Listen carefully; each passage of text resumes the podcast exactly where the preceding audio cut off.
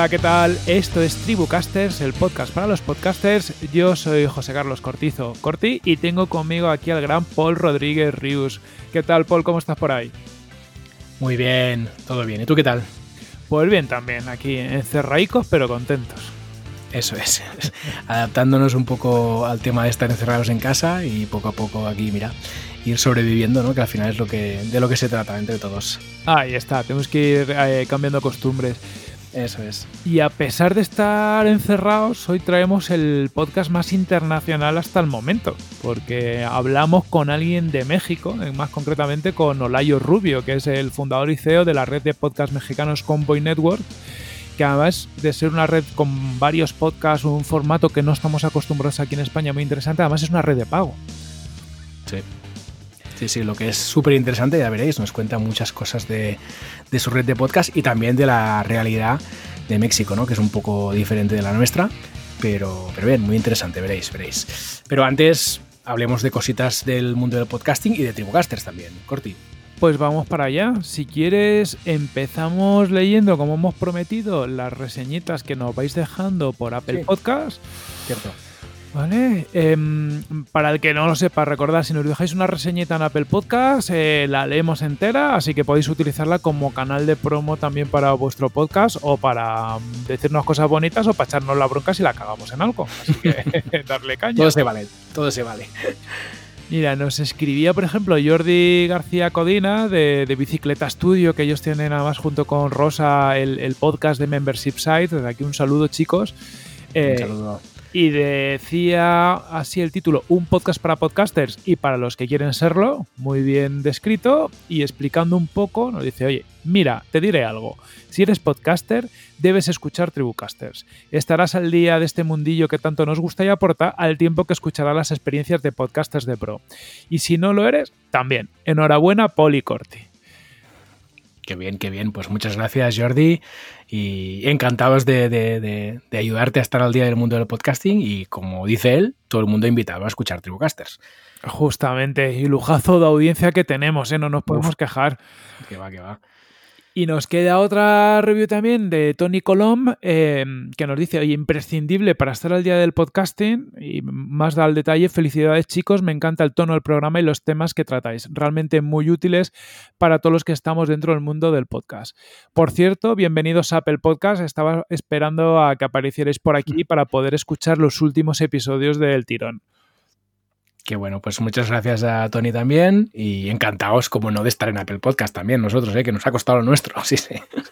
Y si no me equivoco, Tony Colom, ¿vale? Espero que no equivocarme, tiene un podcast de diseño y branding, así que buscar Tony Colom eh, podcast y lo vais a, lo vais a sí. encontrar, ¿vale? Que aquí todos los que no compartáis que tengáis podcast, lo, le vamos a dar un poquito de caña, que, que hay mucha cosa chula por ahí. Claro que sí, hombre, que así nos ayudamos entre todos, que es lo más importante. Bien, y en el apartado, en el apartado de novedades, Corti, hay muchas cositas también. Eh, el otro día me contaste algún percanfillo que tuviste con tus podcasts de música en Spotify, ¿no? A ver, cuéntame, cuéntame. Sí, un drama, un drama, tío. O sea, eh, eh, de eso que digo, voy a ponerme yo un episodio de mi podcast de música, porque al final, como son sesiones que yo grabo y hace tiempo, pues bueno, a veces las disfruto cuando estoy haciendo algo y no las encuentro. Te digo, ostras, ¿qué ha pasado aquí? Y resulta que mis dos podcasts de tecno de Spotify han desaparecido. Ahí eran eh, con mucha música y, y, están desaparecidos. Uno de ellos lo servía desde Anchor, así que pregunta a los chicos de Anchor, porque lo seguía teniendo en Anchor, pero no aparece en Spotify. Y básicamente su respuesta fue que lo han investigado y que había tenido un, pues, eh, lo típico, una queja por infringimiento de copyright y, y, que por eso había desaparecido Spotify y por preguntar además me lo han borrado de Anchor. Y encima me lo han borrado eh, que no puedo ni recuperar los, los episodios. Así que bueno, suerte, suerte, que tenía por ahí un backupcillo, si no estaba jodido. Y, Hostia, pero, pero no te avisaron ni nada. Nada, sin ningún tipo de aviso. No tengo Joder. ningún tipo de email, ningún tipo de notificación. Además, yo toda la música que pincho, yo la compro en Bitport, que uh -huh. pues, ya me habré gastado cuatro mil y pico pavetes a lo largo de tres años sí, y picos. Sí. Es un, un, dinero que la compro ahí porque es música que se puede para pinchar, ¿no? Es para esta, eh, ya estás adquiriendo los derechos para pinchar. Entonces, un poco disgustado por eso Y he visto además, que te lo comenté el otro día, que hay mogollón de podcasts de música que yo seguía bastante conocidillos que también se los han cargado de Spotify. O sea, que están como, como en un momento de cargarse todos los eh, podcasts con música. Hmm. Sí, no, no sé, supongo que a mí, a ver, em, por una parte entiendo la primera parte, que es decir, cuando escucho, cuando hay una denuncia, pues quito de Spotify ese podcast, evalúo y tal, pero me, me parecería lógico, ¿no? Hablar con el autor, ¿no? Es decir, que, que contactarán contigo diciendo, oye, hemos detectado ese podcast, hemos visto que hay música de otra gente y puede ser que estés infringiendo algo, eh, cuéntame si estás infringiendo o no y que tú tuvieras el derecho ¿no? de, bueno, de presentar que tú has comprado esa música y que por lo tanto la, puedes usar para, tus podcasts. Justamente. Lo que no entiendo, no entiendo que no te hayan contactado ni te hayan dicho nada, ¿no? Eso me parece grave. A mí es lo que me parece mal, porque por ejemplo YouTube, no, sé si yo alguna vez que también he experimentado subir estos podcasts en YouTube, sí que mm. pasaba que te hacen un, tema de infringimiento de copyright, eh, porque lo detecta automáticamente, te dice, oye, no vas a poder monetizar este, este podcast. decir, oye, pues guay, yo no los quiero monetizar, no hay problema. Y de hecho ahí hay como, en YouTube tienen como distintos tipos. Tienes alguna gente que sube sus canciones y dice, oye, estas canciones, si alguien las usa, no las puede monetizar y el dinero que moneticéis me lo dais a mí, lo cual me parece un modelo muy ético, que, oye, que la gente lo use, pero el autor es el que recibe el dinero. Y otras discográficas y autores lo que pueden hacer es decir que sus canciones no se pueden usar sea como sea. Entonces YouTube, al subirlo, te dice, oye, he detectado que este trozo del podcast del minuto 12 al 13 aparece esta canción que no la puedes poner. Si quieres te la quito. Y de hecho, si le dices que sí, te la quita automáticamente. Puedes cancelar la subida o que te la quite.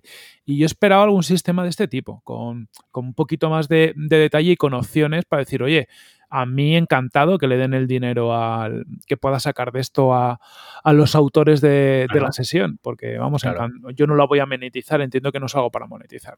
Sí, sí. Pero es que aún me parece más grave lo de Anchor, ¿no? Porque una cosa es que Spotify retire tu podcast de Spotify y la otra cosa es que Anchor de forma unilateral decida que se carga el feed.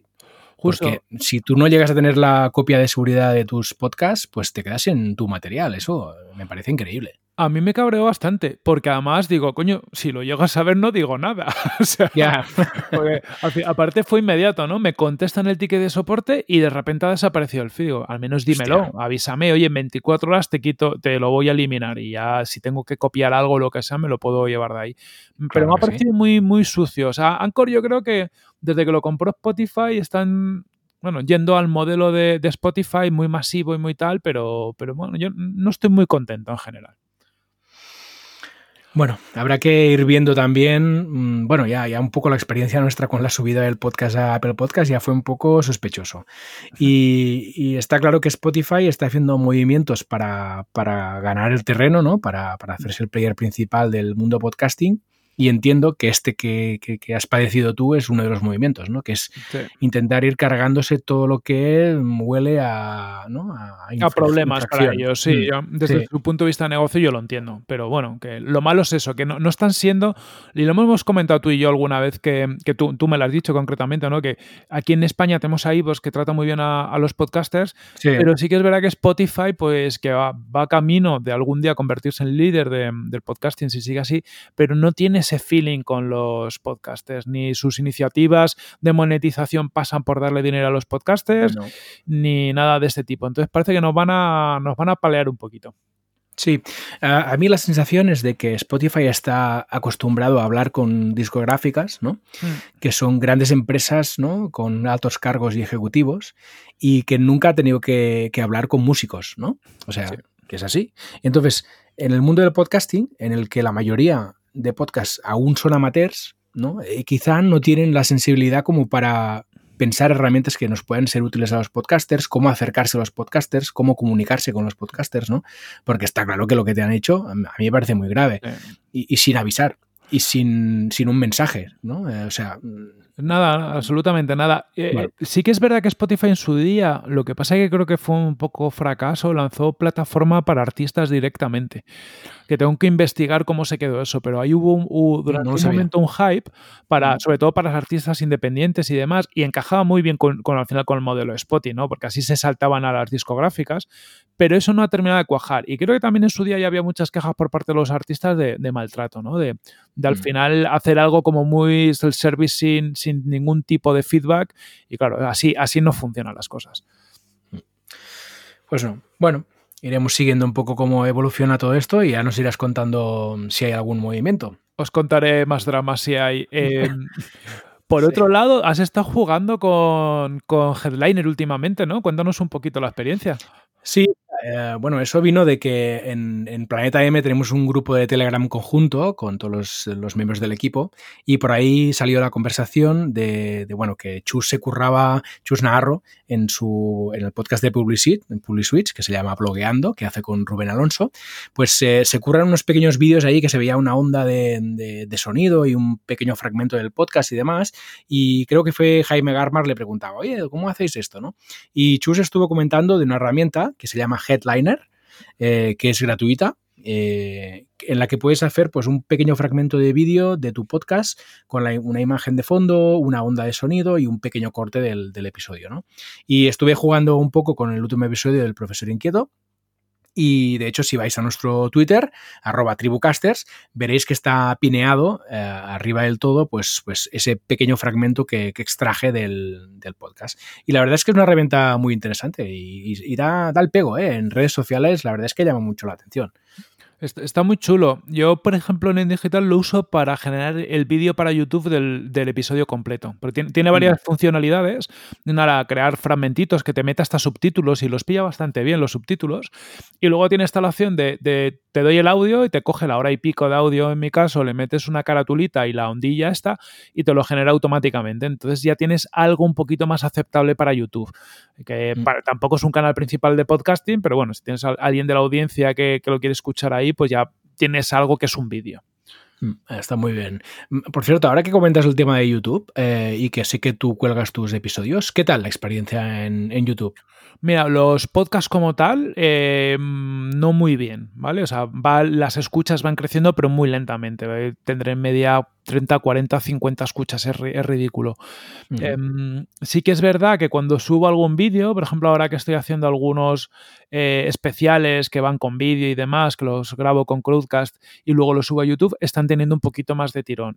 Y cuando he hecho algún vídeo en el pasado, que alguna cosita he hecho de vídeo, ¿verdad? Grabándome, diciendo tres tontunas, ahí sí que funciona. Es verdad que es como que el podcast tal cual no funciona tan bien aunque conozco gente, por ejemplo, la gente de INNIG, I-T-I-N-I-G, que es un podcast también de startups muy chulo, que ellos graban el, podcast con vídeo directamente. Tienen ahí un par de camaritas y luego lo montan. Y ellos el canal de YouTube les funciona muy bien.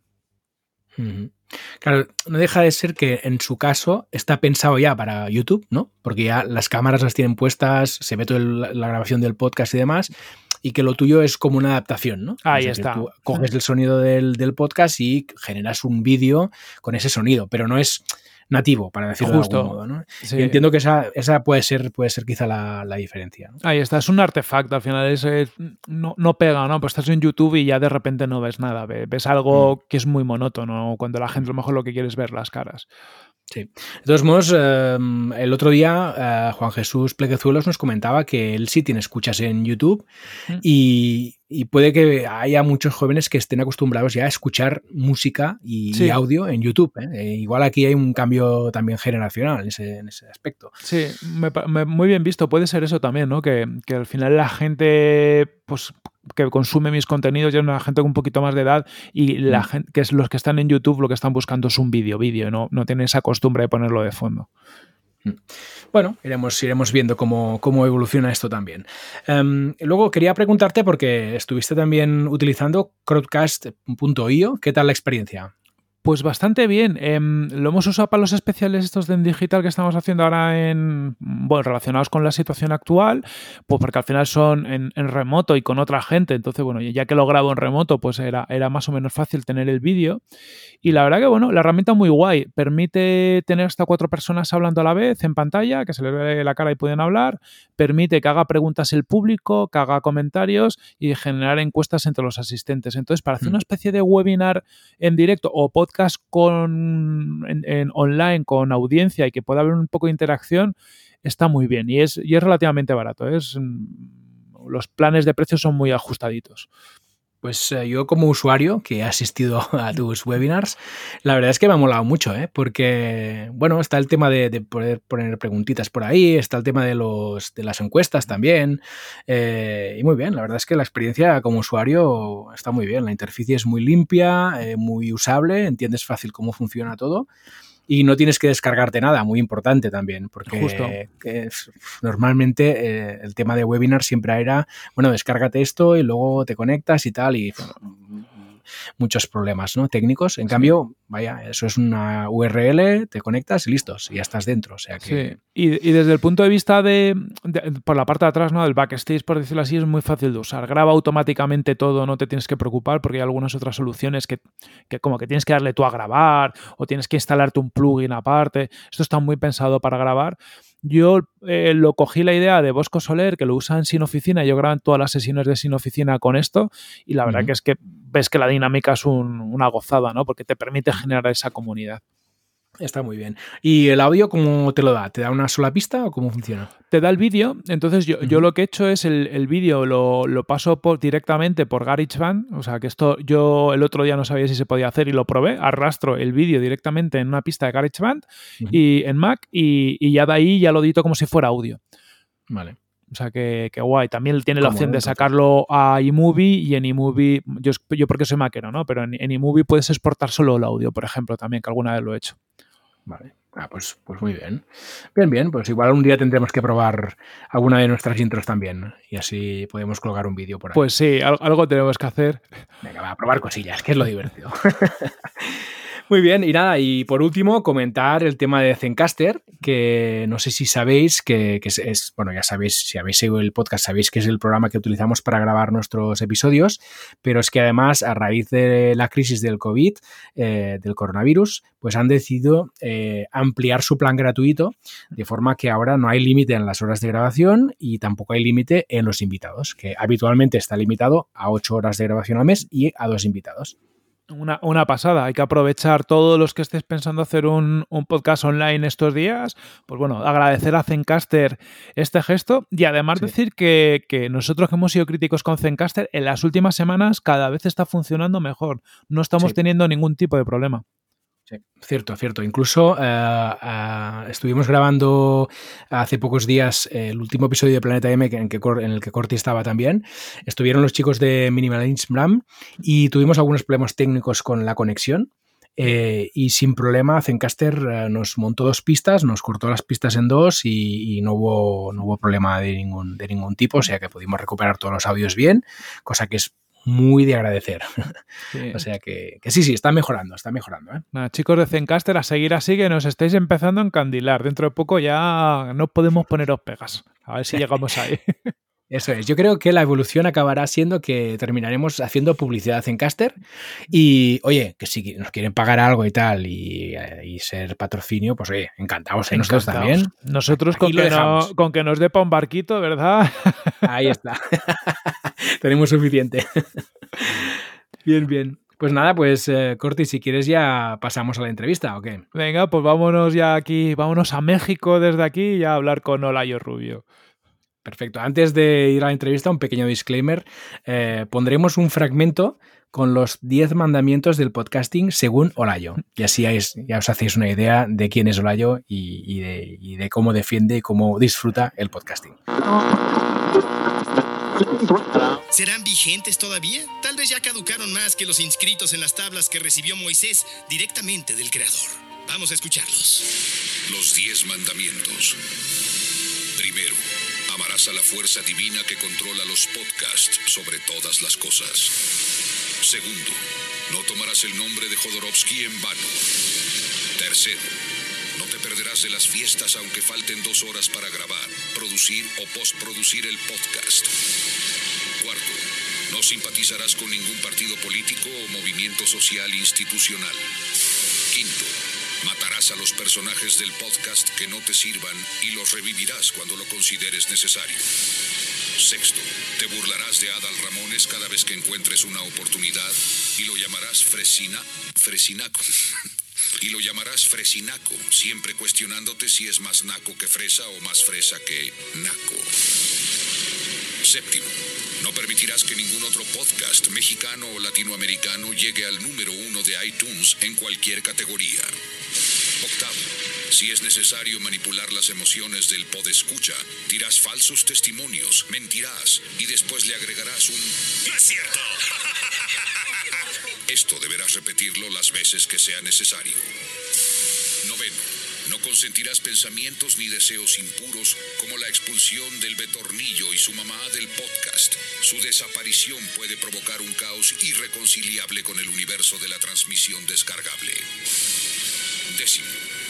Los mandamientos del podcast son reglas impuestas por un sistema controlador y fascista. Podrás rebelarte y violarlos cuando sea necesario. A fin de cuentas, se ha demostrado que a la hora de la hora no pasa nada y el dios del podcast no es castigador. En definitiva, todos los mandamientos se resumen en dos. Hacer y escuchar los podcasts sin prejuicios y odiar al prójimo como a uno mismo.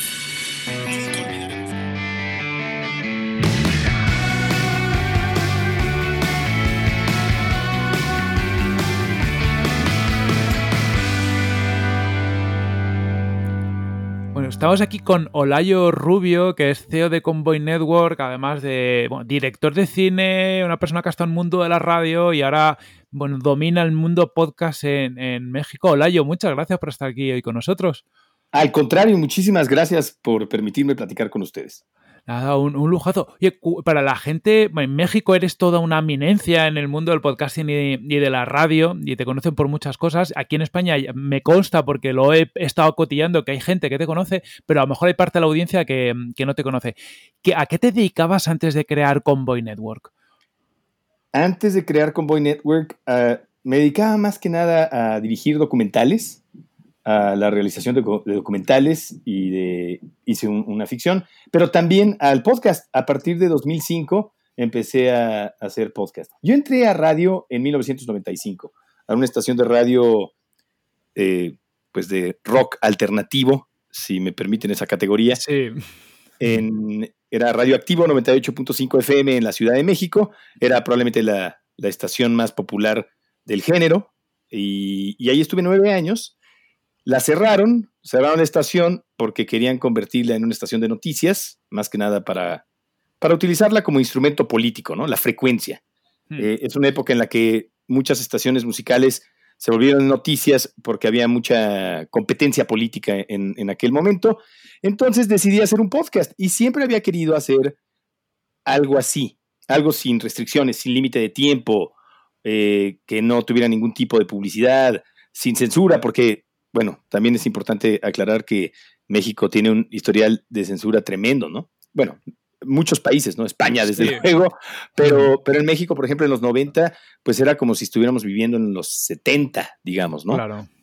Eh, en algunos casos. O sea, cuando salió el grupo Molotov, que fue también popular en España, pues Mucho, en México sí. fue escandalosísimo, ¿no? Porque decían, sobre todo, por ejemplo, con, con, lenguaje, lo que aquí se conoce como lenguaje altisonante, eh, lenguaje soez y vulgar. yo me acuerdo que la, la, primera, yo fui a España por primera vez en 1998 y fui con Molotov, acompañé a Molotov a su primer concierto en España y en Europa, que fue en el Festimad, ¿no? Sí. Y recuerdo que escuchaba una estación, bueno, exploraba lo que había en el cuadrante y así conocí las 40 principales. y tenían en el, en, ahora sí que en su top 40, tenían varias canciones de Molotov, ¿no? y, creo que en la número dos estaba una canción que se llama Puto, ¿no? bueno, eso aquí en México era impensable. O sea, no podía sonar ninguna canción de Molotov. Gimme the Power, todas esas que tenían eh, groserías, o sobre todo las que eran contra el gobierno, eh, o contra Televisa, el conglomerado de medios en español más grande del mundo, también aliado del gobierno. Entonces, bueno, lo que quiero decir con todo esto es que la censura era bastante fuerte y, el podcast nos daba la posibilidad de hacer también un... lo que yo quería hacer era una especie de monólogo con mucha pirotecnia auditiva. y con muchas, mucha edición musical y, con distintas voces y que yo pudiera interactuar con, conmigo mismo y, y, como una especie de, así, vamos a llamarle así, como, como de ensayo auditivo, eh, con humor y, y era algo que no, no, era tan fácil hacer en radio porque además requería de mucho tiempo de producción y tal. Y así lo empezamos a hacer. Y, entonces hice eso, una carrera. Los documentales nunca me dejaron dinero. En realidad fue el podcast de lo que viví durante varios años. ¿eh? Fueron en total... Sí, sí, sí, sí, sí, sí. Eh, porque además era el número uno. Primero aparecimos en iTunes Estados Unidos, ¿no? Y ahí competíamos en la categoría de Talk Radio y llegamos al primer lugar de la categoría de Talk Radio compitiendo contra los podcasts gringos, ¿no? Después ya se abrió iTunes Latinoamérica, desde luego nos mandaron para allá, y luego iTunes México, y sí, fue el podcast número uno, y, y de hecho, o sea, era podcast número uno, aunque acabara la temporada, se mantenía en los primeros, varios episodios se mantenían en los primeros lugares. Ahora, creo que tiene más que ver con que no había nada de competencia que con la calidad del podcast.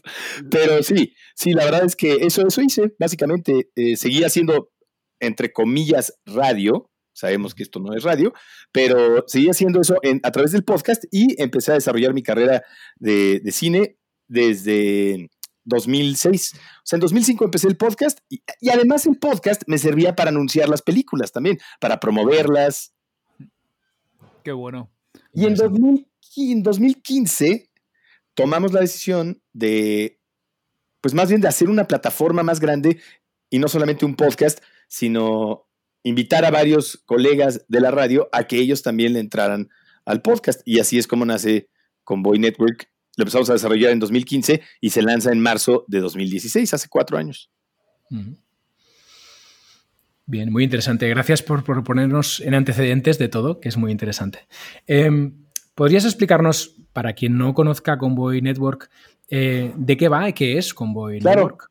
Sí, Convoy eh, es una plataforma de contenido de audio en general. Tiene podcast, por supuesto, también tiene una señal de stream en vivo.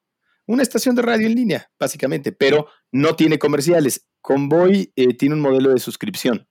Eh, es un modelo de suscripción con renovación, automática, cuesta 59 pesos. No sé cuánto es en euros, soy pésimo para matemáticas. Pero bueno, en dólares son como, son 3 dólares. Entonces deben ser como... 2,47 creo que, algo así cae, cae 2,47 euros. 2,47 euros, exacto. Y eso es, eso es lo que cuesta al mes. Y tienes acceso a más de 5.000 horas en podcast, y hay podcast, sobre todo, bueno, teniendo la herencia de la radio musical, eh, tenemos mucho contenido de música, ¿no? Tenemos eh, audio documentales de, historias de grupos, historias de bandas, tenemos también mucho de cultura popular, hay un podcast que se llama Antihéroes, que son, que son como ensayos audiodocumentales de Batman o de El Padrino o de Scarface o Maradona o Guns N' Roses. Eh, eh, pues, antihéroes, ¿no? De la historia. Y también tenemos eh, podcasts de análisis político, tenemos de deportes eh, y de distintas cosas. En algún momento se le veía como una especie de mini Netflix de podcasts, ¿no?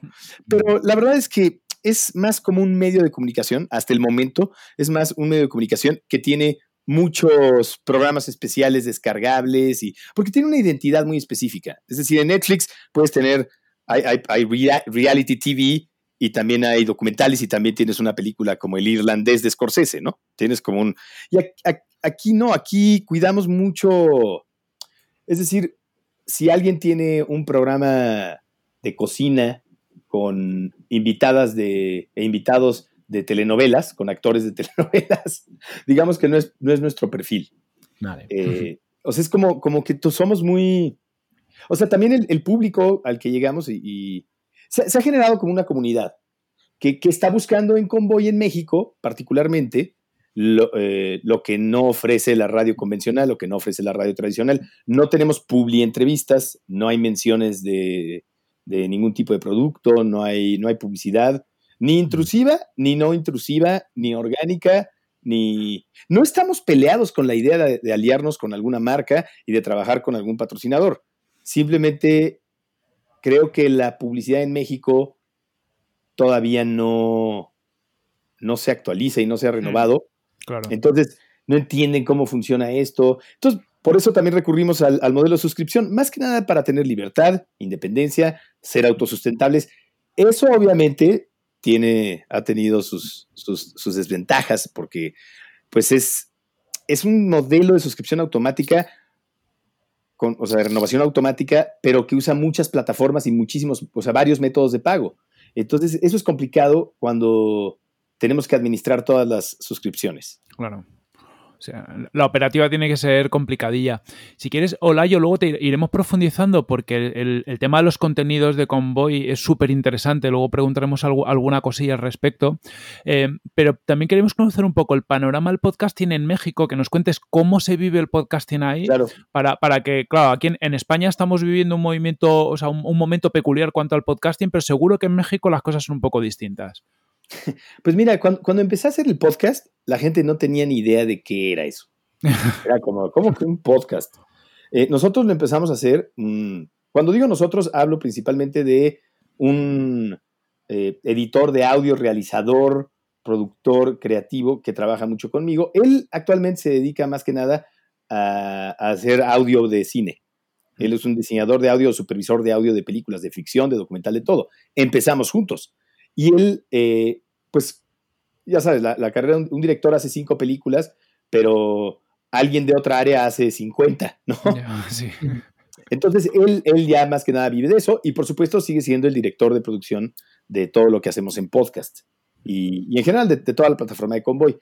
Él era, siempre estaba más cerca de la tecnología, porque obviamente trabaja con mucho más herramientas que yo, y leí, estaba suscrito a la revista Wired, ¿no? La revista de tecnología Wired.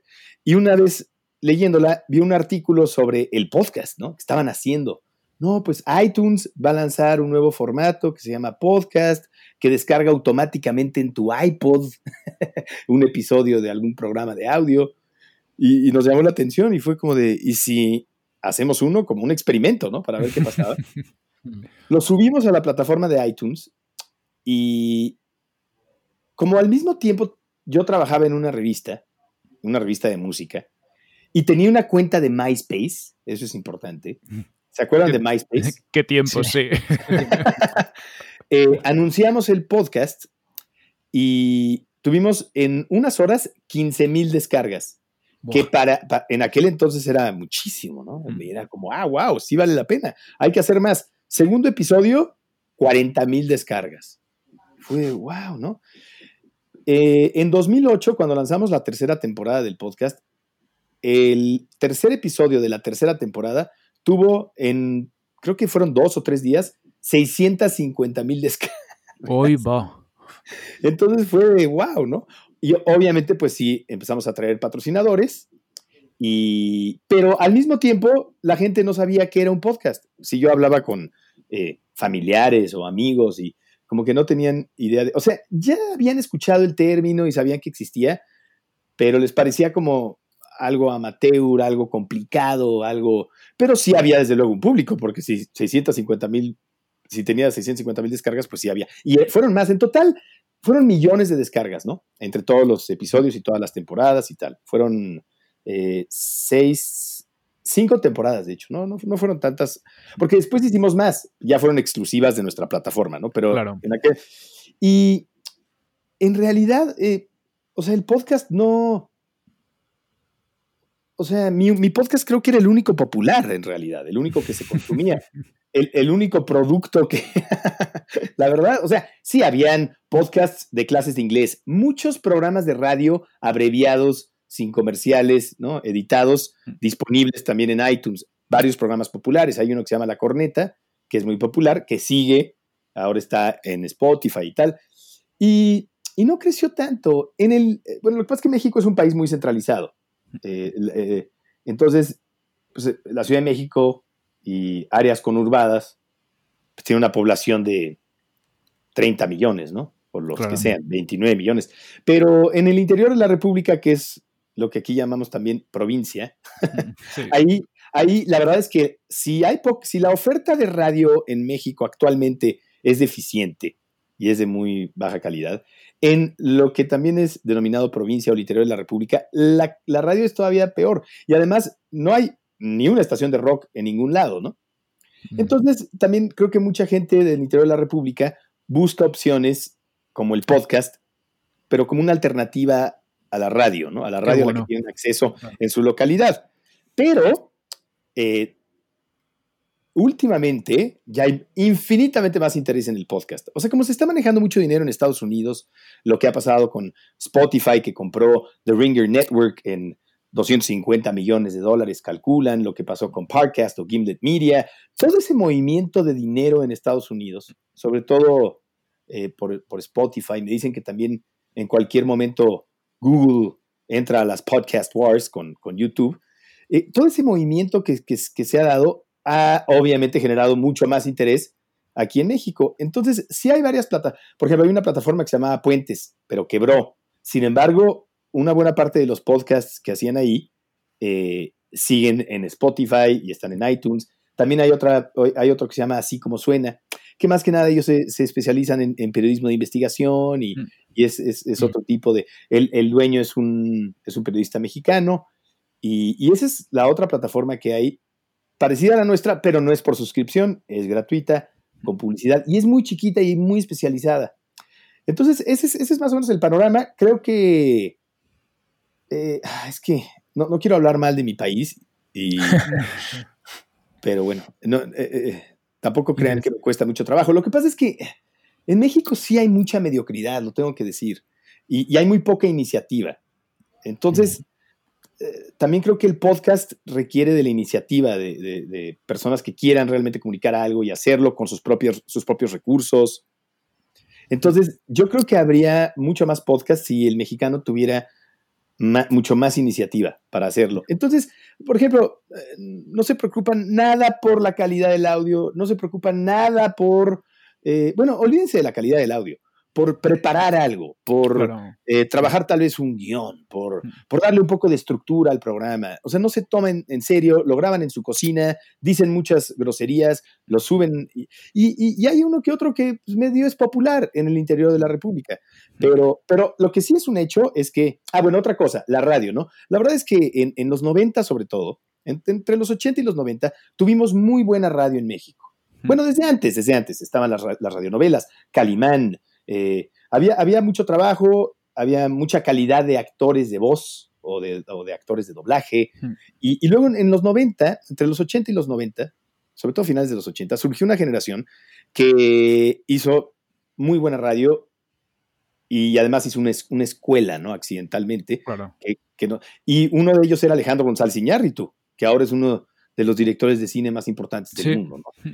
Él y Martín Hernández, que era con el que trabajaba, hace el audio de la mayoría de sus películas y, y, varios, por ejemplo, un otro locutor que se llama Arturo López Gavito, él terminó, él más bien se dedicó al, al, mundo discográfico y al mundo corporativo y él, por ejemplo, fue el que firmó a Molotov en México y lanzó a Molotov y a muchos otros grupos y luego ya se volvió director de marketing de Disney. Es decir, gente capaz, gente inteligente, gente con propuestas, gente con iniciativa. Luego nosotros en Radioactivo. Pero en el momento que llegó Internet y se debilitó la radio musical, como que ya se olvidó y, hubo un rompimiento ahí y, y bueno, yo me fui al podcast y a hacer cine y la radio decayó muchísimo. Ahora ya se están dando cuenta de que, de que deben adaptarse al podcast, pero el podcast es la antítesis en muchos casos de lo que se hace en la radio. Es decir, no hay límites, bueno, no los voy a decir ustedes, ¿no? pero, pero bueno, eso también, la o sea, hablando del panorama general, la radio en México, pues también eh, ha caído en decadencia y, se sigue produciendo como si fuera 1996, digamos. ¿no? Entonces, pues se quedó, ahí. ahora sí que donde nosotros la dejamos, ahí se quedó y empeoró.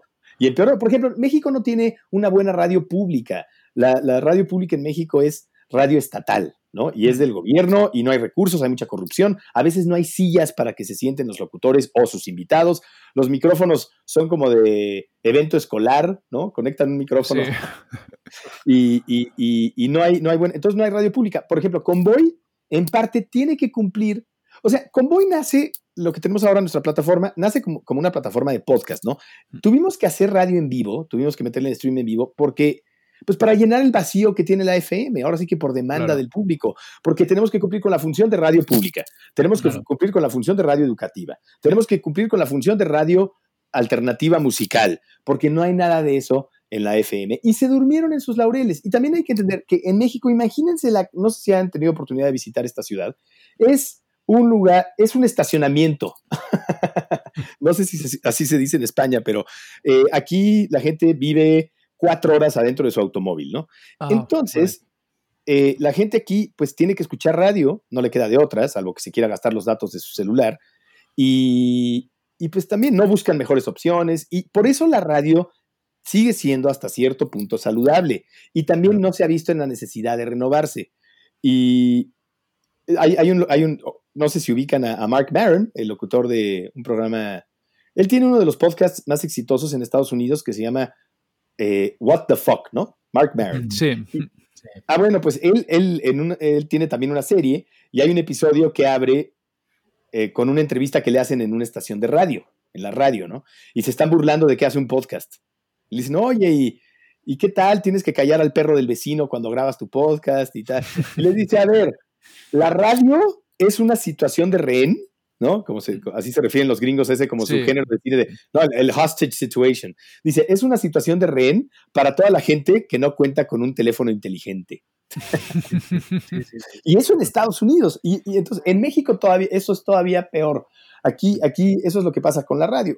Entonces, pues básicamente ese es, ese es como el panorama, pero está a punto, o sea, nosotros creemos que estamos a meses de que explote el podcast en México. Spotify ha hecho ha, intentado producir cosas, pero, pero no, eh, creo que están tratando de implementar modelos que han funcionado, o formatos, perdón, que han funcionado en Estados Unidos, como los de True Crime y, mm. periodismo de investigación de crimen, todo eso, pero pues contratan escritores mexicanos que muy improvisados, editores mexicanos también muy improvisados, que tal vez produjeron radio en algún momento y no, no están haciendo el serial mexicano. ¿no? Esa es la realidad. Y también eh, la gente que está a cargo de esa división de podcast en Spotify, pues más bien hace, pues vienen del mundo musical y, creo que subestiman eh, la parte narrativa del podcast, el valor narrativo del podcast y, lo tratan como, pues sí, como un producto de entretenimiento más parecido tal mm. vez a la televisión. Eh, Michael Moore, el, el, documentalista, ahora no sé si sabían que tiene un podcast. Ah, no sabía. Ah, lanzó un podcast, recientemente lo lanzó, se llama Rumble with Michael Moore, ¿no? Porque él insiste en que es con su nombre, Rumble, ¿no?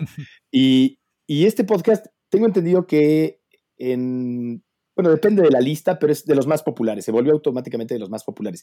Escribió una, envió un mail masivo a todos sus seguidores describiendo el podcast y me encantó. Me encantó cómo lo describió hablando de todas las ventajas que tiene, que pueden ser muy obvias, ¿no? Pero a la vez son, son detalles que, creo que algunos productores de podcast no están considerando. Eh, que, es, que es como la radio de nuestros abuelos, pero, pero con la energía del siglo XXI. Es como es, eh, tiene esta cosa de intimidad que no, que no tiene la radio. Y así, varios detalles que yo que llevo 15 años haciendo podcast, la verdad, había, había aprendido o había entendido intuitivamente, ¿no? Mm. Pero lo articuló también, que me gustó, y justamente lo que dijo Michael Moore es lo que no están, creo, entendiendo muchos productores de podcast. Además, otra cosa es, a ver, en, la radio en México se improvisa muchísimo, mm.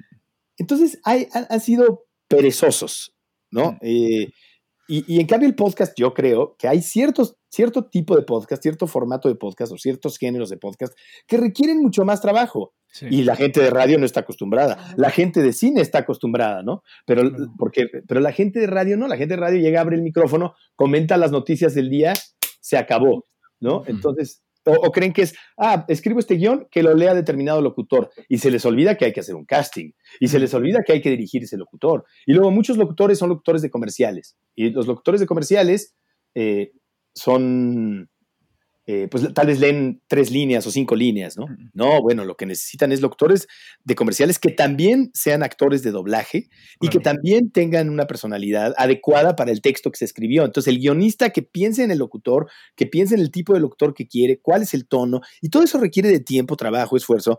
Y, no, aquí en México quieren que, o sea, la radio, si yo te dijera cuánto gané, ya teniendo, ya estando en los primeros lugares de rating en México, mi programa de radio, me pagaban, o sea, bueno, en aquel entonces, ¿qué sería? Como 100 dólares al mes o 100. Ostras. Ganabas mucho más con tu podcast, ¿no? Desde luego.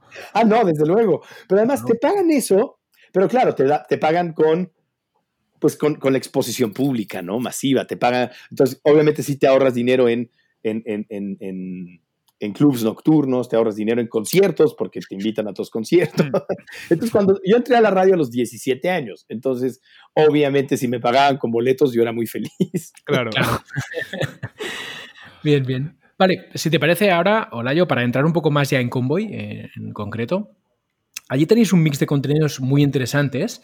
Eh, ¿Nos puedes contar un poco qué tipo de contenidos podemos encontrar eh, y en qué formatos?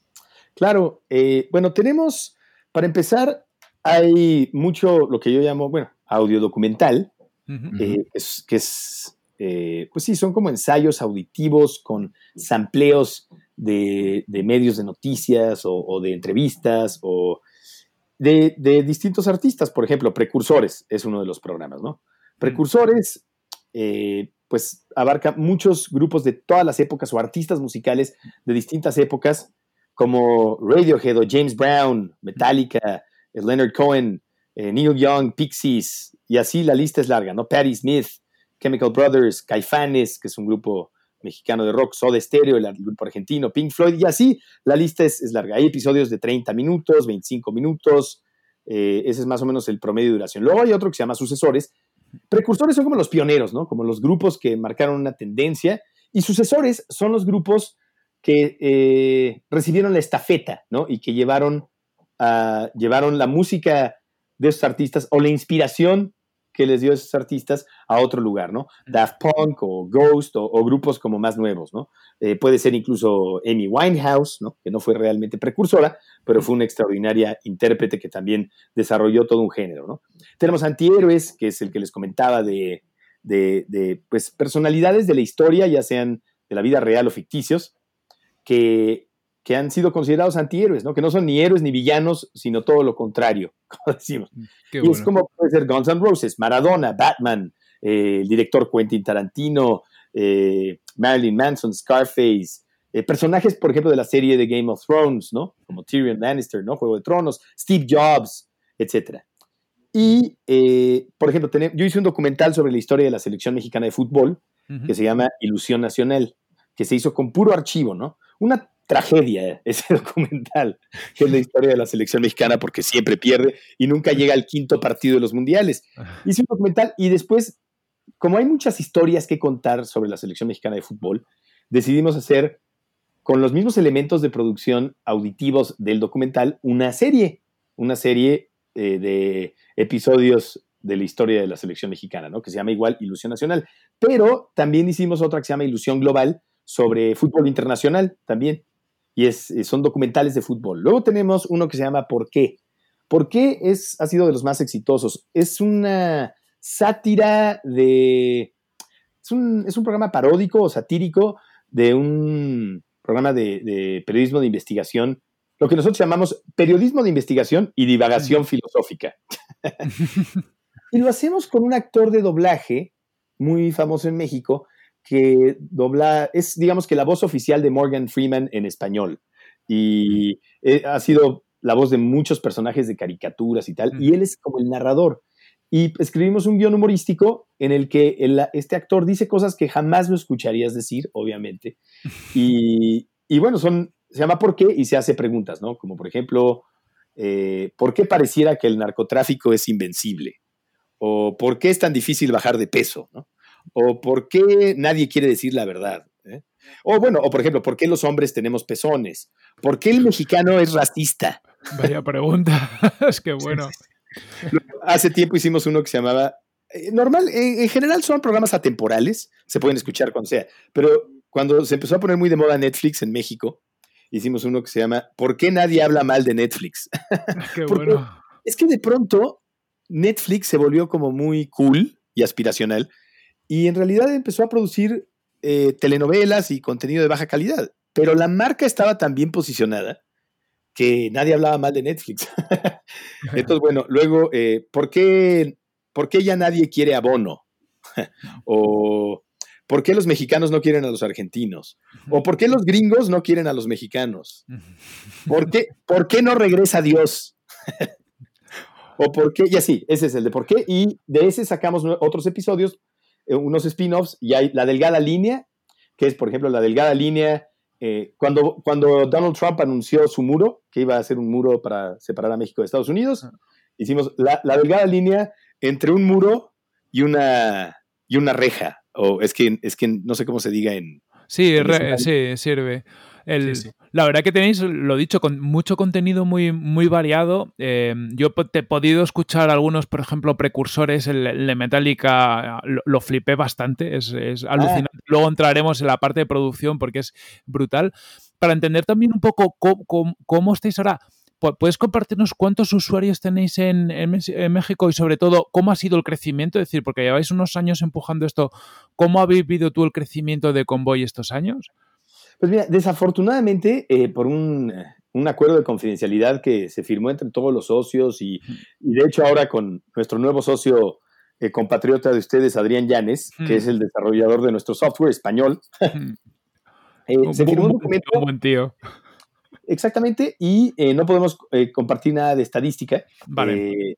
pe- pero bueno, la, la realidad es que, bueno, el número es muy relativo. A mí me parece que es muy bueno porque, porque, bueno, no deja de ser un modelo por suscripción en México. eh, eh, por algo que, por lo que históricamente nunca se ha pagado. Es decir, es, es, eh, la radio ha sido gratis, ¿no? Siempre. Gratis, entre comillas, porque yo creo que los comerciales no son gratis y, de hecho creo que el público de, de- de la- del- de los medios de comunicación es en- el verdadero producto que se le vende a los anunciantes, ¿no? Pero, pero es eso, creo que eh, para ser un medio de suscripción nos está yendo formidablemente bien. No puedo comparar nuestros números con lo que tenía en el podcast cuando era abierto, ¿no? Desde luego Claro. que no. Pero también hay que saber algo. Cuando, cuando empezamos el podcast, pues el mío, el- en 2005, 2000, pensemos en 2008, ¿no? O 2009, que fue su clímax. 2009. No, 2008. No había tanta competencia de contenido online. Es decir, en, en 2006, 2007, pues YouTube estaba empezando, ¿no? O sea, y ahora pues YouTube es, en, México, en México es la plataforma online en la que más se consume contenido, incluyendo música. Y eso que. Spotify le va muy bien en México, pero a YouTube todavía le va mejor. Entonces, eh, también eso es complicado. Creo que ya hay, ya, hay mucho más, ya hay mucho más contenido. Y mucha de la gente que yo conozco que escucha podcast, eh, escucha podcast en inglés o escucha podcast extranjeros. Puede ser de España o puede ser de algún lugar en Sudamérica. Como que el podcast mexicano no, no se consume tanto por mexicanos. Mm. Eso tiene que ver también con una cuestión cultural malinchista. Sí, sí. Pero, pero, pero yo, yo creo que nuestros números van muy bien. Y por otro lado, también, eh, para nosotros la calidad de producción, la calidad del contenido es fundamental. Y, y creo que la gente está pagando por eso. Está pagando también por la libertad de expresión que se tiene aquí. O sea, en, en nuestra plataforma saben que no estamos comprometiendo nuestro discurso con nadie, con ninguna corporación, con el gobierno. Y, y les gusta, también es una travesura gigante. Por ejemplo, con, Convoy, a- a- alguno de los, pro- los programas de Convoy en, en vivo, de la transmisión en vivo, que por cierto, el 80% del, del- del contenido en vivo se escucha en podcast. Ah, qué guay. Mm. En diferido, Ajá. ¿verdad? Mm. Exactamente. O sea que en, en realidad se- sigue siendo una plataforma de podcast, pero somos tópico tendencia en Twitter a nivel nacional todos los días.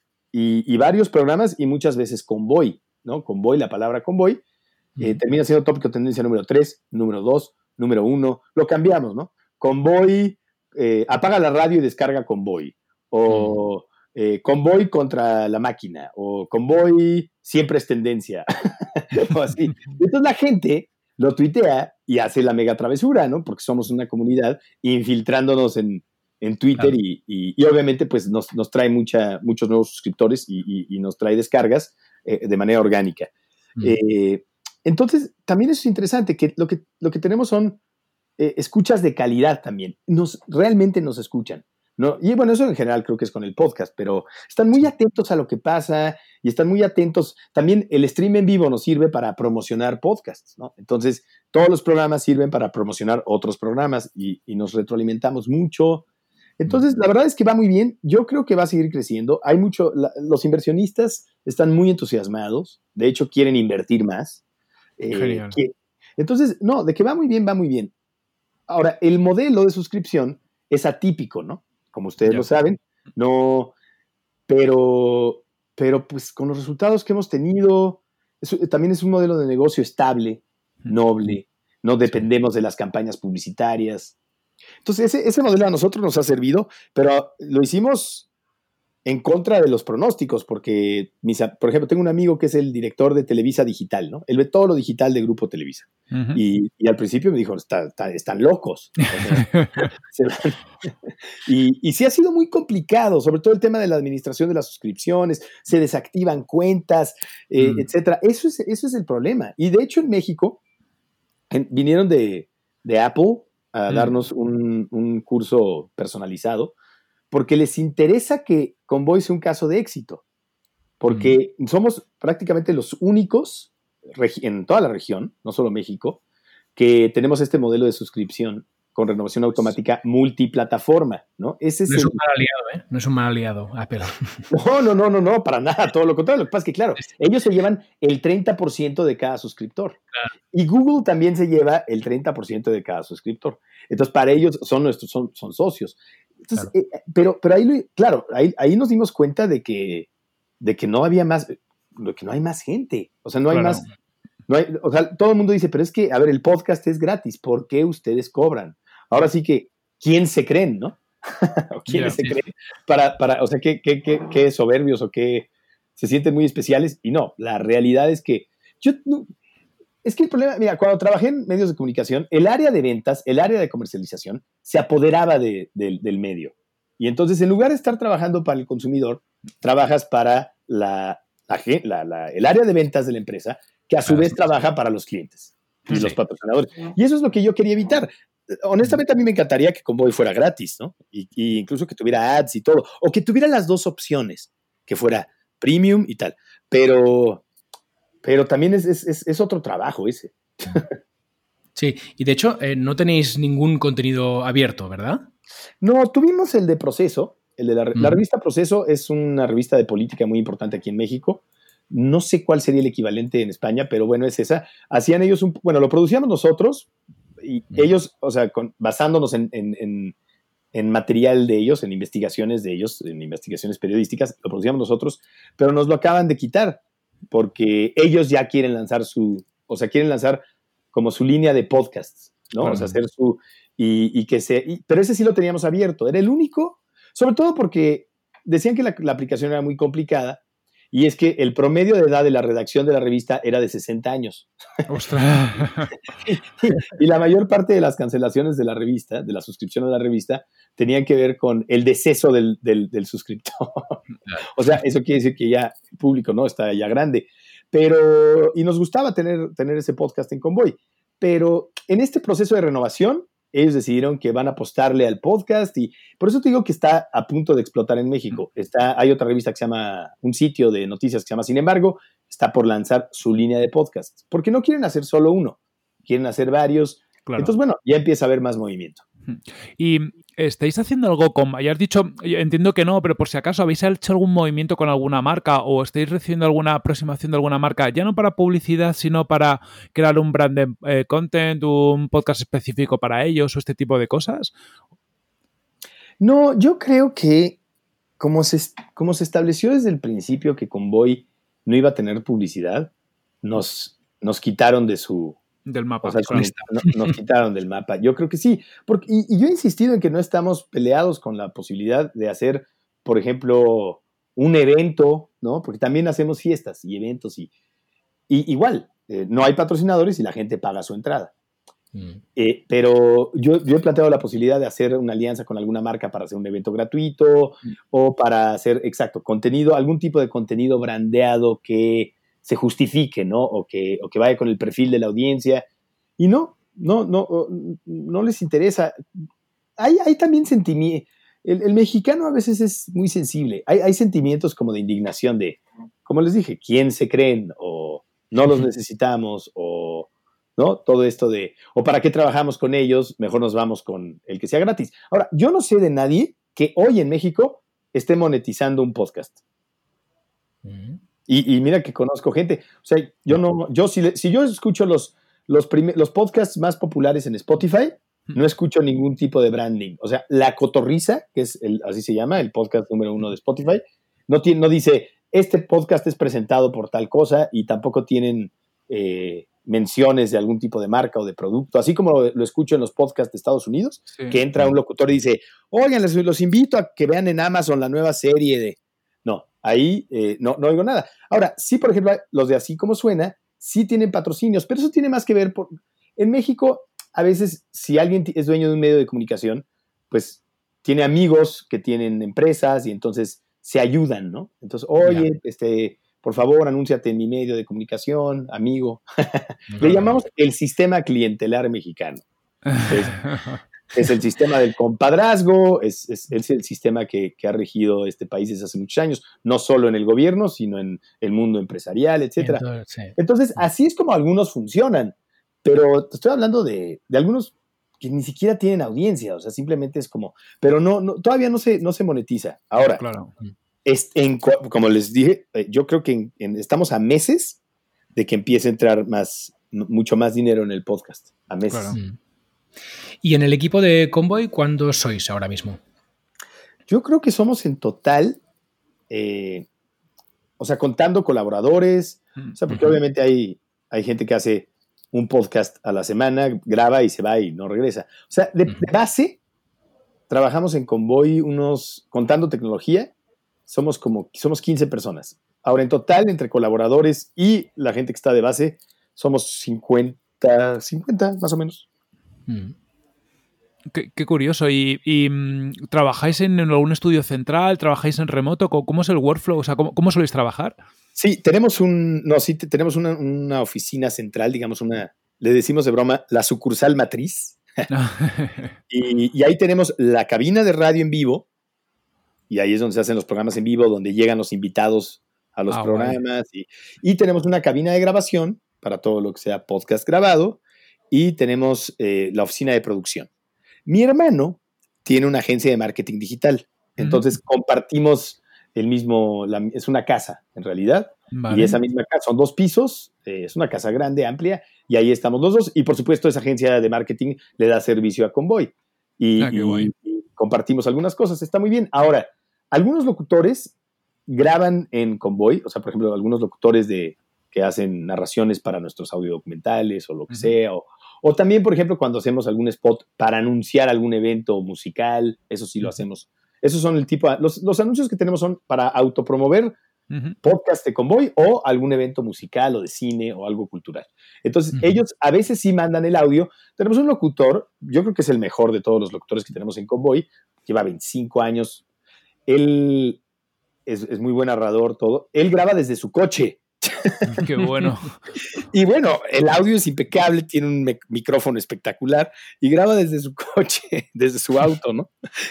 y así, y hay gente que prefiere ir a la, ir a la cabina.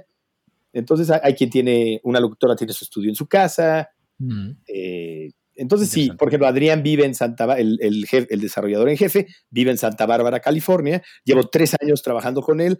Hablo por teléfono varias veces al día con él y nunca he estrechado su mano. Hasta el día de hoy no lo conozco. Ah, todavía no lo conoces, Adrián. Va, qué bueno. No lo conozco personalmente. Es, la relación más extraña que tienes, lo más.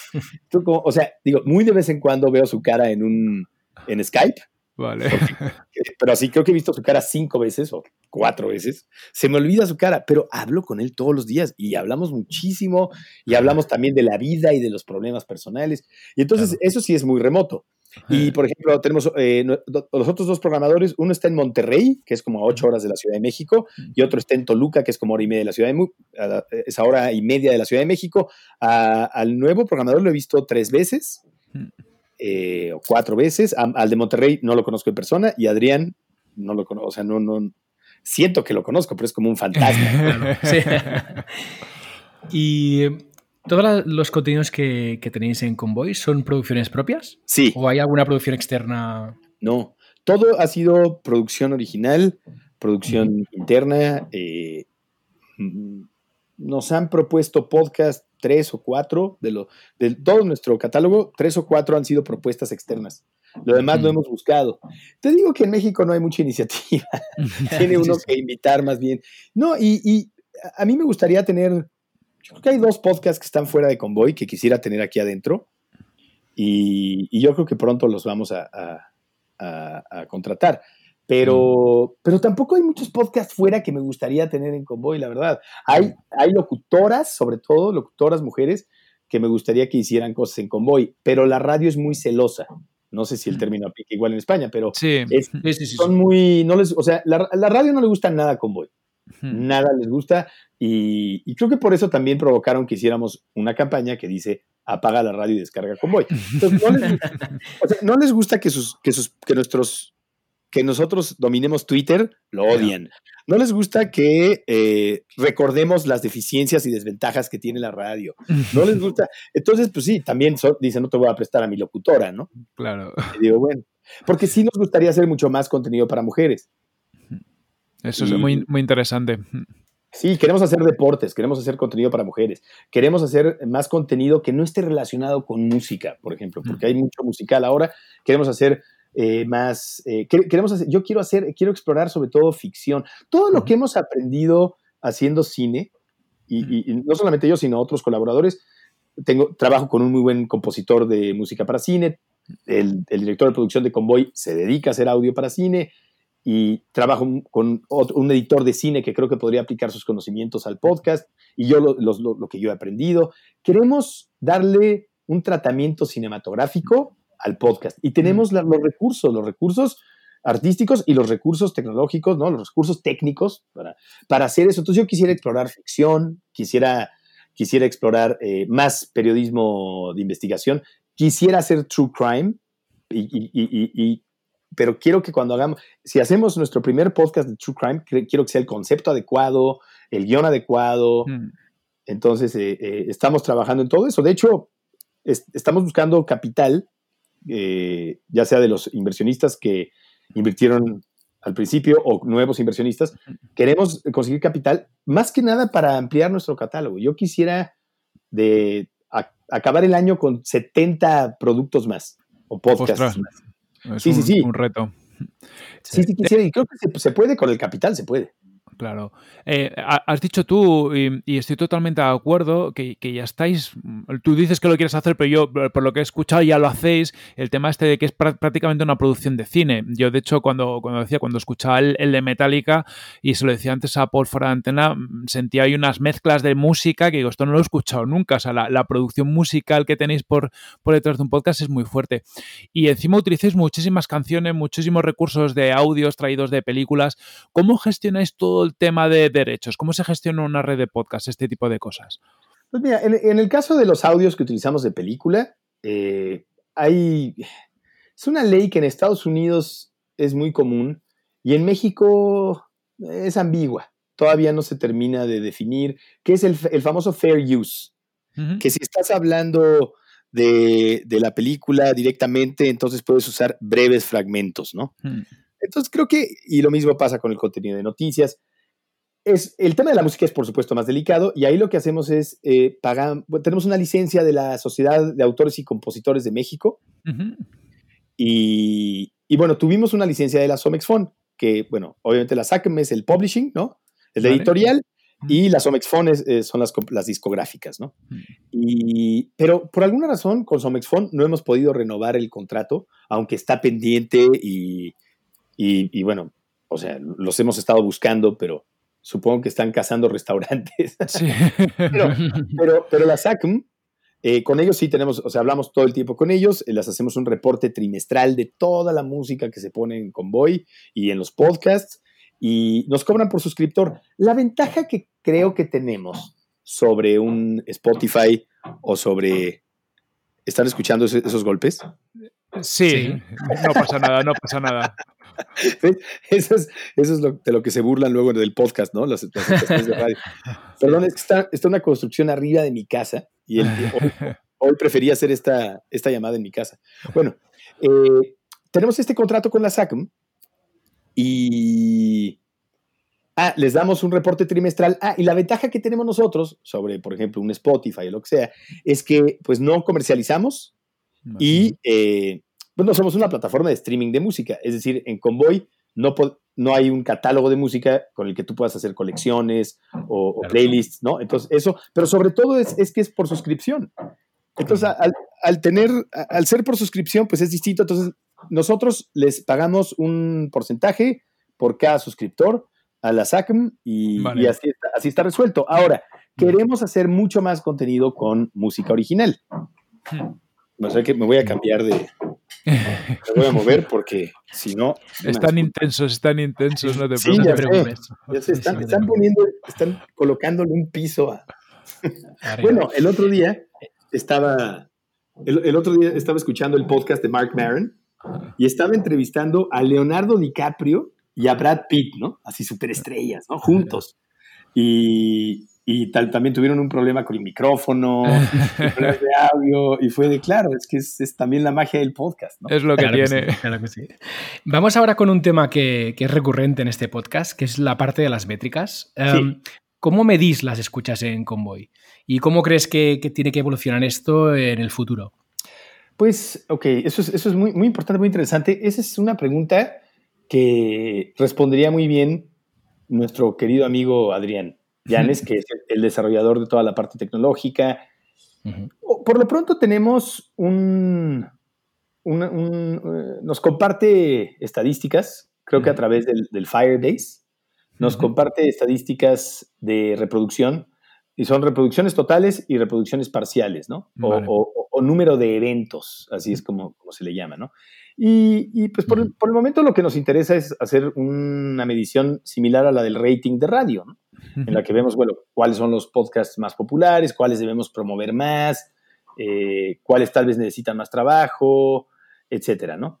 Y, eso es lo que tenemos. Nos gustaría, por supuesto, tener métricas mucho más específicas que como las que tiene, por ejemplo, YouTube, desde hace muchos años, que, en las que podamos ver si tal vez algunos programas deben ser más cortos, si debemos eh, fragmentarlos un poco más, tal vez, eh, como entender mejor el comportamiento, ¿no? Claro. Eh, eso, pero yo creo que en nuestro caso lo que es muy importante, que, esto no aplica en general a, los otros podcasts que usan plataformas de distribución externas, ¿no? Mm. Pero nosotros sí quisiéramos un mucho mejor sistema de recomendación, más bien, un sistema de recomendación de acuerdo a los obviamente a los intereses de los usuarios, pero no solamente los que ya tenemos adentro, que exploran la aplicación. No solamente aprender de los que ya están adentro, sino, por ejemplo, si queremos hacer, por decir, podcasts de deportes, ¿no? Eh, que ese usuario que llegó a través de un anuncio, de un ad en Facebook de deportes, cuando entre a la aplicación, lo primero que le despliegue sean los podcasts y las opciones que tiene de deportes. Claro. Y no que entre a la aplicación hoy y se encuentre con un podcast de Joker o, con un, o con un podcast de la historia de los Rolling Stones, cuando a lo mejor lo que quiere saber es, no sé, algo de los, los, los goles del último partido. Y eso, eso, eso es lo que queremos trabajar mucho, no solamente aprender de los usuarios que ya están adentro, sino también de los externos, tal vez hacer un, un cuestionario introductorio, que así fue como, recuerdo cuando abrí Apple Music, el servicio de música, ¿no? ahí te hacían una pregunta, ¿cuáles son tus gustos? ¿no? Para, y, recuerdo que eran esferas. Era bastante complicado, por cierto. sí. El reclamo generalizado. Em, con, como tú tienes mucha experiencia de todo esto, ya vamos a ir acabando, pero te quería hacer una, una, pregunta de inspiración para quien nos esté escuchando. ¿Qué le recomendarías a cualquier persona que esté creando su primer podcast y que incluso esté plantando crear una, una red de podcast como sois vosotros? Pues eh, lo primero es eh, pensar en, pues que la radio de pronto se convirtió un, una plataforma para opinólogos, ¿no? Y está bien, y, no, está bien, o sea, creo que es, es importante eso, es, es, un, espacio para la opinión, para, para externar ideas y perspectivas a través de la vía oral, ¿no? A través de la palabra. Perfecto. Pero eso no deja de ser muy radiofónico y está bien. Yo, yo creo que hay que apostarle a las historias, a la narrativa. Eh, eso creo que es muy importante porque eso es algo que se perdió mucho en radio, precisamente. Y, y que era, y era pues, lo más común en los 30, ¿no? Y en los eh, Es decir, no, no olvidemos que, que, Orson Welles nació en radio, ¿no? Sí. Y, yo creo que Orson Welles actualmente estaría haciendo podcast, de verdad lo creo. la, la, narrativa es lo importante, contar historias. Suena cliché, pero y cuando decimos contar historias, suena a que necesariamente se tienen que contar historias de suspenso, ¿no? como, como así las, las, historias que... Pero no, no, no, creo que, creo que sí pensar en estructura narrativa a la hora de acercarnos al podcast. Pensar en, en eso, en, en, en, en, lo que los gringos llaman el, storytelling, ¿no? claro. Contar historias, y contar historias sí, no tienen que ser historias de terror, y, que también, por supuesto, pero creo que es importante eso. Si vas a hacer una reseña sobre un, eh, el nuevo iPhone, pensar en contar una historia, enganchar a la gente a través del audio, pero con la narrativa. Y eso, eso creo que es clave. Y, no solamente, o sea, mesas redondas, que es divertido. Las mesas redondas a mí me encantan, la discusión, el conflicto, me encanta, es divertido escuchar personas que se están peleando sobre fútbol. me, me, encanta ver a señores discutiendo sobre fútbol, o sea, como unos señores de traje que podrían estar discutiendo sobre el, eh, sobre el futuro del Fondo Monetario Internacional o no sé, y están hablando de fútbol apasionados. Eso está bien, pero, sí creo que apostarle a la narrativa.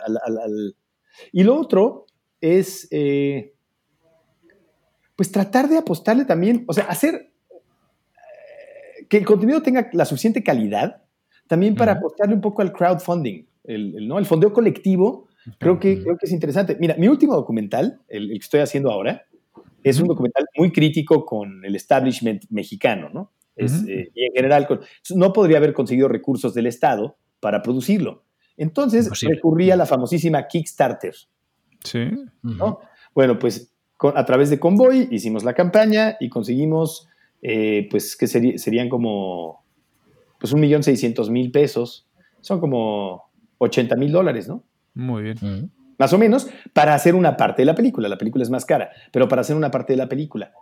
Y al final Convoy es fondeo colectivo. Entonces, entonces, yo creo que apostar también por eso no es una mala idea, intentarlo. Y así, por lo menos, aunque también le agregues ads, eh, mm. el eh, bueno, está esta cosa, no sé, lo de Patreon, ¿no? Que la gente es también una plataforma de fondeo colectivo que se ha especializado mucho en podcast. Sí, en contenido. Exacto, o sea, si tú pones dinero, o sea, a lo mejor le puedes poner eh, un sistema de donación y, tal vez la, gente apoya tu proyecto y además le metes ads, pero tienes la estabilidad de ese ingreso regular, mensual o semanal, para poder producir lo que estás haciendo. Lo otro que recomiendo es eh, dedicarle tiempo, dedicarle tiempo, porque a veces eh, siento que al audio se le dedica menos tiempo, parece más fácil. Sí, cariño, mucho cariño. Sí. Mira, yo, yo una vez corrí a un, tuve que despedir a un locutor, a un DJ que era bueno, pero porque quería hacer su podcast y su programa en vivo además, lo quería hacer con mensajes de audio de, del, del WhatsApp. Hmm. O sea, grabar así un mensaje de audio, ¿no? Un, ¿Cómo se llama? Sí, voice message, ¿no? El, entonces así desde ahí, pero no se oía bien. O sea, si me dijeras que está utilizando algún otro sistema de grabación del mismo dispositivo, está perfecto. Pero como que lo grababa, no, vivía 15 minutos de la cabina. Qué bueno. no le costaba nada, entonces era como, y ya sabes, lo grababa, estaba todavía comiendo en un restaurante y lo grababa desde ahí. Y digo, no, pues hay que tomarnos un poco más en serio esto. Más en serio. Pues muy interesantes estos ingredientes que has comentado. Em, de cara ya más al futuro, ¿qué te gustaría mejorar de Convoy? Uf, uf, todo. Todo, pero ¿sabes qué pasa? El perfeccionismo es para personas que tienen los recursos, sobre todo los recursos económicos, ah. porque mm. todos podemos ser neuróticos, ¿no? Y todos podemos ser perfeccionistas, pero digo, bueno, cualquiera es, o sea, cualquiera es Alfonso Cuarón si tiene muchos millones de dólares para exigir, ¿no? Pero yo, por ejemplo, no puedo escuchar mucho Convoy, desafortunadamente, porque eh, todo, todo, lo quiero arreglar. Es, es, es como, o sea, quiero reeditar varias partes. Digo, ese, ese, fragmento musical ya se extendió demasiado, tendría que haber cortado 10 segundos antes. Eh, yo hubiera pedido otra toma de ese locutor. Yo hubiera. Entonces, si pudiera, si, si tuviera así presupuesto ilimitado para cambiar cosas o mejorar cosas, eh, traería más productores, dedicaría un área de convoy al entrenamiento de, productores, al, al, sí, de entrenamiento suena medio, no suena muy bien, pero sí, decir, decir adiestramiento, pero adiestramiento suena como a, una escuela de, perros. no, a, formar. Hmm. no, exactamente, a la forma, exactamente, gracias, gracias. Tenían que ser españoles. a, forma, a la formación de nuevos productores, de guionistas también. Invertir en buenos guionistas. Ahora, eso no quiere decir contratar a guionistas de cine o contratar a novelistas, porque también eso es muy común, ¿no? Ah, vamos a, contratar a Guillermo Arriaga para que escriba un podcast, ¿no? Por decir, es un guionista mexicano, ¿no? De, tal vez lo conocen en España. No, tampoco creo que sea la opción. Más bien, eh, gente que tenga la capacidad de escribir, que empiece a escribir para que se escuche, no para que se vea, no para que se lea. O sea, yo he tenido varios colaboradores en Convoy que vienen del mundo literario periodístico y escriben para que se lea. Entonces, claro, el locutor va a sonar leído porque el texto es está escrito para que se lea. Esos detalles es importante formar que la gente, que, los nuevos guionistas se vayan acostumbrando a escribir para que se escuche.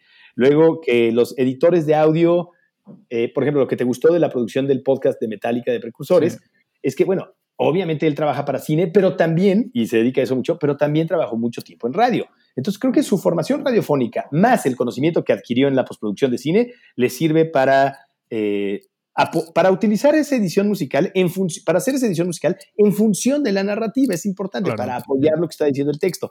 Entonces, eso es algo que yo haría para que nuestras producciones sean mejores.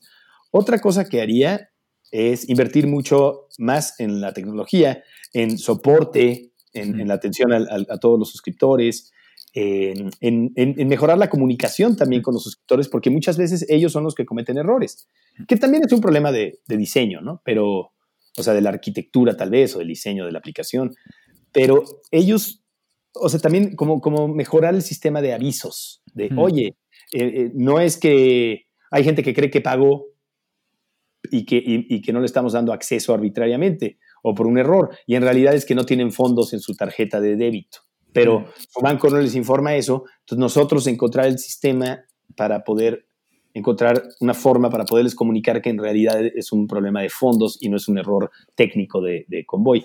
Todo ese tipo de cosas, ¿no? Eh, ¿Qué más? Eh, marketing, por supuesto. Eh, no solamente invertir en marketing, sino, o sea, dinero, recursos económicos, sino también mejorar el marketing, la comunicación, trabajar de la mano de una agencia de publicidad que se especialice en eso, que nos pueda dar ideas, porque, porque en Convoy, pues o sea, pues yo soy el, director de marketing también, pero también soy el que escribe los textos del marketing.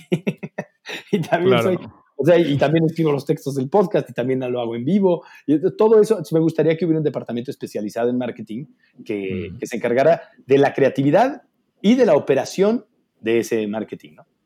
Claro. Em, ya, vamos a ir acabando. Em, teniendo en cuenta que Tribucasters aquí entrevistamos a gente del mundo del podcasting como tú, ¿a quién nos recomendarías traer al programa? Ah, yo recomendaría. ¿A quién puede ser? ¿De México? Sí. Mm. Sí, sí, o de cualquier otra parte, ¿eh? tampoco lo que prefieras. No nos limitamos, no nos limitamos. Alguien que digas tú, alguien del mundo podcasting que sea interesante. Estoy pensando, ¿eh? Es que aquí, honestamente aquí en México, pues es que no... O sea, el más interesante eres tú, ¿no? no, no, no, no, pero estoy pensando también, gente de convoy, pero es que de verdad no hay... A la mayoría de los productores de podcast en México, o sea, el 99% no los conozco, porque además te mm. digo que son del interior de la República, no son, no son de la capital. Y otros son de radio, son los que hacen versiones abreviadas de programas de radio, entonces no tienen podcast. Eh, Tal vez a los de así como suena. Lo que pasa es que no tengo el contacto ¿eh? de ellos. Vale. Bueno, Entonces, pues lo, lo investigaremos, los investigaremos. Porque ellos son los que tienen la otra plataforma de podcast en México aparte de nosotros. Así como suena se llaman. Y son, ellos hacen periodismo de investigación y, y yo creo que la verdad les pueden dar una perspectiva distinta a la mía. O sea, pueden aportarles mucho porque Digo, yo todo lo veo, o sea, yo soy convoycéntrico. todo lo veo desde, desde, mi burbuja, desde mi trinchera y tal, sí, pero, claro. por ejemplo, Normal. hace poco me acabo de enterar de que, porque yo, yo decía, bueno, el, el, que quiere la gran rebanada del pastel del podcast en México es Spotify. Sí. Y me acabo de enterar, y yo estaba convencido de eso, y me acabo de enterar de que no, de que en realidad va a ser YouTube.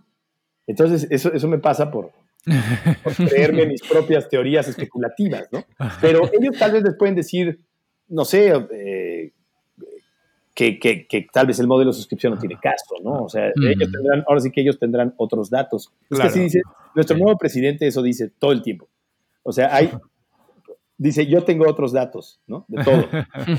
Entonces, por ejemplo, él le dan, eh, la, su, el mismo gobierno publica datos le preguntan en conferencias de prensa sobre esos datos que publicó su gobierno y dice, no, yo tengo otros datos a los que él mismo publicó. Entonces te digo, tal vez ellos tienen otros datos, no sé. Pues, pues muy interesante, sí. Sí, sí, exploraremos esta opción. Vale, ya para terminar, eh, ¿dónde pueden encontrarte los Tribucasters? Ah, bueno, pues pueden, eh, bueno, yo tengo una cuenta de Twitter que es eh, arroba olayo-rubio. Olayo es O-L-A-L-L-O Olayo-Rubio. Uh -huh. eh, pueden encontrar, Convoy, eh, pues la pueden descargar, pero es que no sé, en España no, en España no se puede descargar, ¿verdad? Está en la, en la tienda de Estados Unidos y en la tienda de México de iTunes y de Google Play. Pero bueno, pueden entrar al sitio que es convoynetwork.com, así, convoynetwork, ¿no? Punto .com. .com. -huh. y, y, qué más pueden encontrar? Eh, pues sí, ahí, ahí es donde estamos. Eh, eh, sí, principalmente también hay una página de Facebook, Convoy Network, y ahí nos pueden encontrar. Claro. Sí. Pues eh, recomendamos a todos eh, seguiros porque como poco, y lo comentamos antes fuera antena con Paul, muy interesante el, el tema del, del, podcast de pago, ¿no? Que es, que es, algo que creemos también que se tiene que ver más y sí. el contenido. Y Olayo, muchísimas gracias por compartir tanta información con nosotros, que ha sido, vamos, eh, un rato apasionante de entender qué estáis haciendo ahí en México, cambiando el panorama del podcasting. Sí, ahora, y sería interesante también que ustedes nos ayudaran a contactar gente que, a la que le podría interesar tener su podcast en Convoya. Tal vez les interesa que, México se escuche de alguna manera, ¿no? Aunque esté abierto en, en, otras plataformas, ¿no? También es otro lugar donde se concentran muchos usuarios a escuchar podcast, precisamente. Pues mira, muy interesante. Ah, tenemos que hablar de eso, tenemos que hablar de eso. Sí. ok, pues, pues, gracias. Muchísimas gracias, gracias Olayo. Un abrazo. Un Espero abrazo. no haberlos aburrido y mareado. Con que va, ha sido que fabuloso. Va, gracias, ¿eh? Hasta luego. Chao. Un abrazo. Abrazo.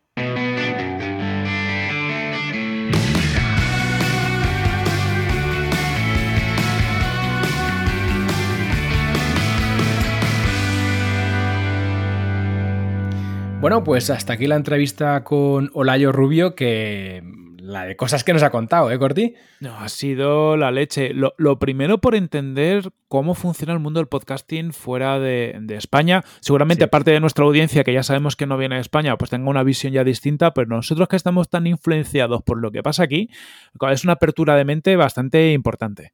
Sí, sí, sí. De hecho, por ejemplo, a mí me, me sorprendió mucho cuando ha comentado el tema de que en provincias eh, se escucha más el podcast que la radio incluso, ¿no? Porque el, el, bajo nivel de la radio hace que la gente se esté pasando al podcast para ir a buscar un poco más de nivel de contenidos. Sí, eso es muy curioso y seguramente pase también en otros países viendo, viendo esto, que claro, que no tengamos desarrollado la radio pues como países como España, ¿no? Aquí damos mm. por supuesto una variedad y una calidad de radio que luego podemos entrar en líneas editoriales donde no estés de acuerdo, pero sabes que hay contenido de, de calidad y muy seguramente en muchos países el, el, que no exista es una oportunidad importante para, para, crear redes de podcast de este tipo.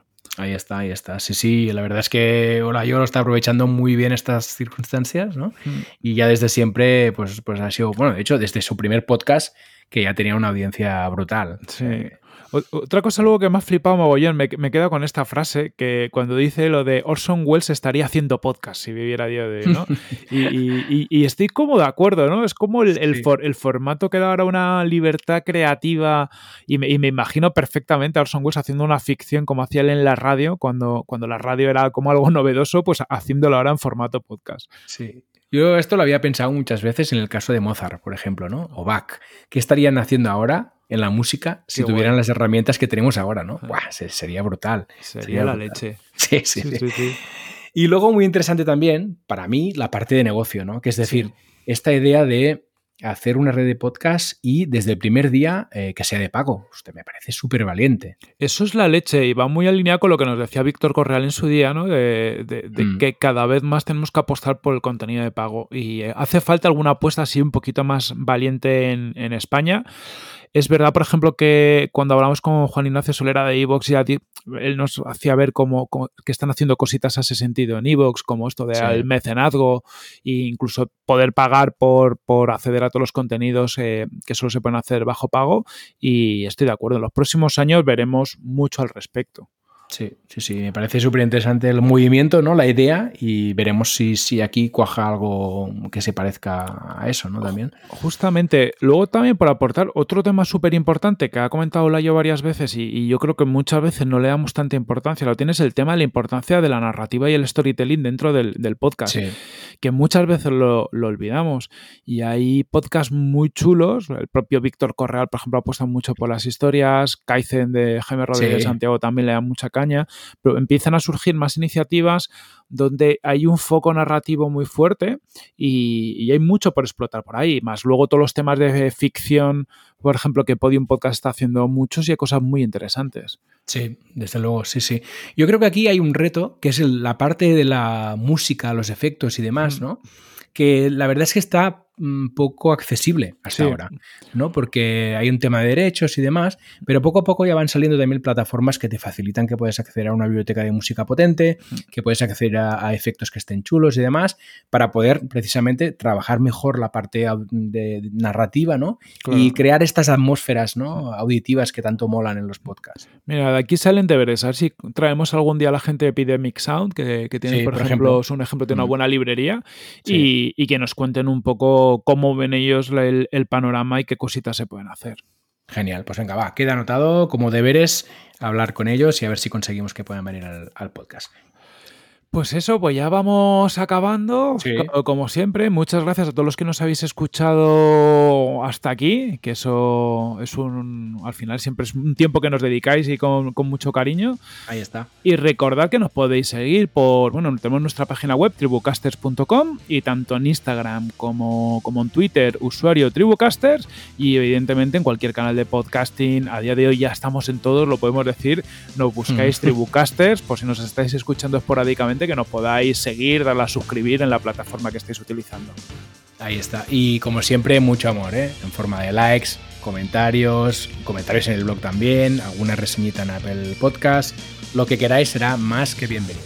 Ahí está. Recordar que leemos las reseñas, así que dejar reseñas y aprovecharlas como canal de marketing, que, siempre se pueden hacer cosas ahí, hacking del bueno. Eso es, que así nos ayudamos entre todos. Claro que Pues nada, eh, Corti, les dejamos ya que vayan a escuchar otros podcasts o a hacer los suyos, ¿no? Ahí está, todos a grabar podcast y nos vemos la próxima semana. Nos oímos. Un abrazo. Un abrazo.